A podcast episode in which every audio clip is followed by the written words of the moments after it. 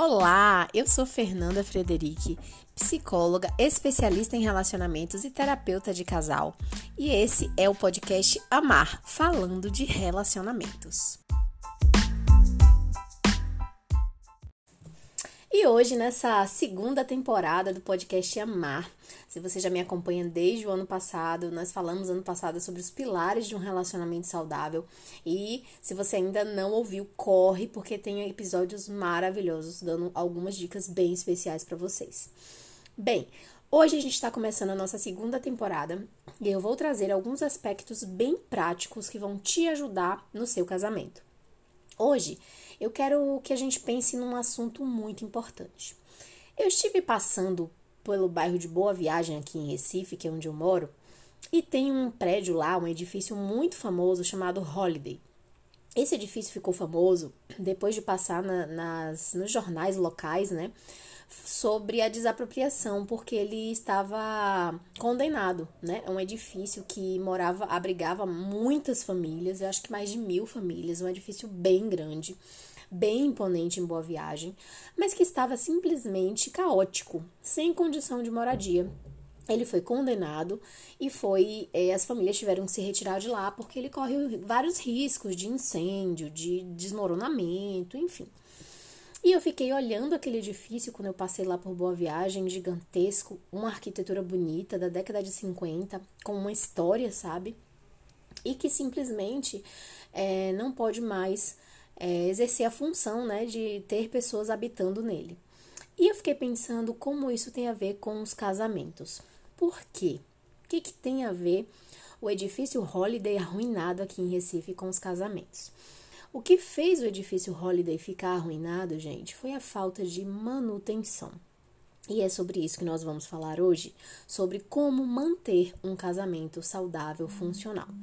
Eu quero que vocês pensem que a gente precisa Tenha em mente que um casamento ele não se mantém sozinho, assim como um edifício precisa se manter de alguma maneira. Ele não fica lá funcionando sozinho, ele precisa de manutenção da estrutura, da parte elétrica, hidráulica, né, dos elevadores, das escadas, enfim, de tudo. Da mesma maneira, né, um casamento, ele não se mantém porque ah, estão muitos anos juntos, nunca mais vão se separar. Não. Casais, inclusive recentemente eu soube de uma história muito triste para mim, de um casal que eu conhecia e que era casado há bastante tempo e de repente eu vi que eles estão separados e eu não entendi, porque eu falei, nossa, como assim? Um casal tão bonito, com história, com filhos, né? Uh, já maduros, numa idade em que a maturidade já devia imperar. E eu não sei exatamente o que aconteceu com esse casal, mas eu sei que eles se separaram e eu fiquei pensando muito nisso e no quanto muitas vezes a gente se segura achando que ah, tá tudo bem já, já é meu, já é minha. E aí a gente não luta para manter esse casamento, né, funcionando leve, saudável, gostoso para os dois. E hoje eu vou falar aqui de alguns aspectos, sete coisas que vocês podem fazer para manter o casamento de vocês, né? Que vão que vai ajudar nessa manutenção.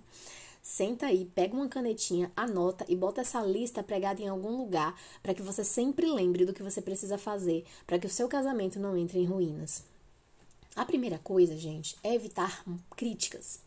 Nós temos a mania de rotular as pessoas, de achar que se a gente criticar, elas vão melhorar. Ai, você não faz isso direito, você não faz aquilo, você nunca faz isso, você sempre faz aquilo. E aí a gente começa a criticar o tempo todo a pessoa que com quem a gente convive. Óbvio que a gente vai conviver e a gente vai ver alguns defeitos, porque ninguém é perfeito e defeitos vão acontecer, as pessoas vão fazer coisas que não são legais. Mas o momento, a forma de se conversar sobre essas coisas que você não gosta, que não são legais, não é criticando o tempo todo, apontando o dedo o tempo todo, julgando o tempo todo né? O John Gottman, ele fala que uma, uma das características dos casais que se divorciam é exatamente essa crítica exacerbada, sabe? De criticar o tempo todo, de falar o tempo todo. Isso é extremamente prejudicial para o relacionamento. É como se fosse uma goteira ali, sabe, pingando, pim, pim, pim, pim. Aí você faz isso direito, você não faz isso direito, faz aquilo, não sei o que, não, não, não. O dia inteiro praticamente, sabe? Então, essas críticas, elas desgastam, né? Essas críticas, elas separam o casal, desconectam o casal. É muito prejudicial. E aí, se a gente tem que evitar esse tipo de comportamento, a gente tem que fazer um comportamento que é fazer mais elogios, né? Tirar o olhar das coisas só erradas e ruins e colocar o olhar nas coisas boas. Começar a elogiar a pessoa com quem a gente convive, que a gente ama, porque você se apaixonou por essa pessoa por algum motivo. Alguma coisa levou, é alguma coisa boa, ou algumas, né? Provavelmente é mais de uma, a você se apaixonar e casar com essa pessoa. Então, trazer isso à memória, trazer à memória o que traz esperança, o que traz amor, o que traz afeto e falar isso. Poxa, obrigada, que comida gostosa. Poxa, amor, você foi tão atencioso hoje comigo, muito obrigada. Sabe? Agradecer pelas pequenas coisas, elogiar. Isso aproxima, isso conecta, isso faz o outro se sentir importante na tua vida. Terceiro ponto é cultivar a sexualidade entre vocês, né? O relacionamento sexual ele é uma cola, ele aumenta a intimidade entre vocês.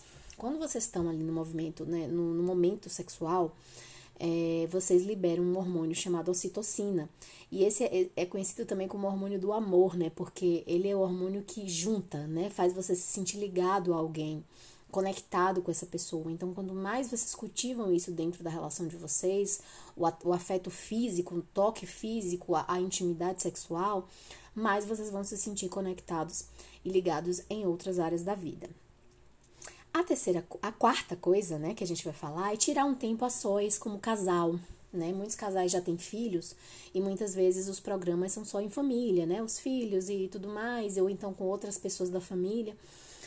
Mas é muito importante que vocês entendam que, como casal, precisam de um tempo para vocês dois, né? Um tempo de namorar mesmo, de sair para jantar, de sair para dançar, de sair para ver um filme, de fazer alguma coisa juntos como um casal. Coisas que no namoro sempre tinha, né? Você sempre dava um jeitinho de ficar juntos, de sair sem os amigos, né? De, de, de ter esse momento a sós e que muitas vezes no casamento isso é deixado de lado, como se não fosse mais importante. Mas é. É muito importante.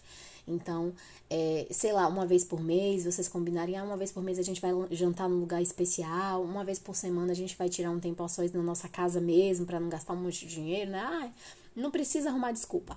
Não tem dinheiro para sair? Faz um jantarzinho em casa mesmo. Se vocês comerem miojo juntos e assistirem um filme juntos, só vocês dois já tá valendo, gente.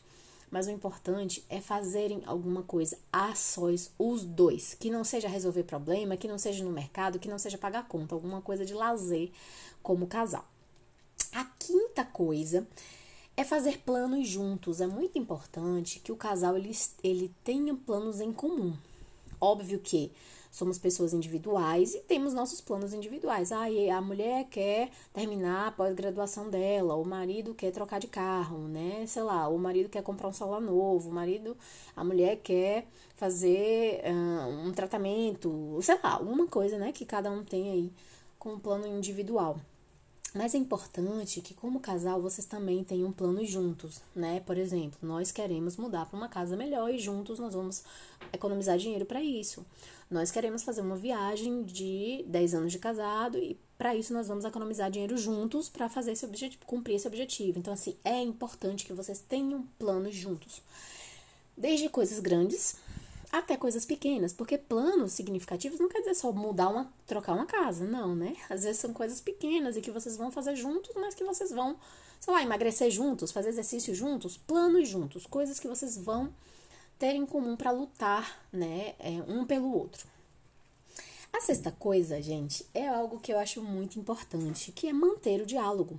É muito importante que vocês conversem, que vocês tenham estratégias para manter a comunicação entre vocês funcionando.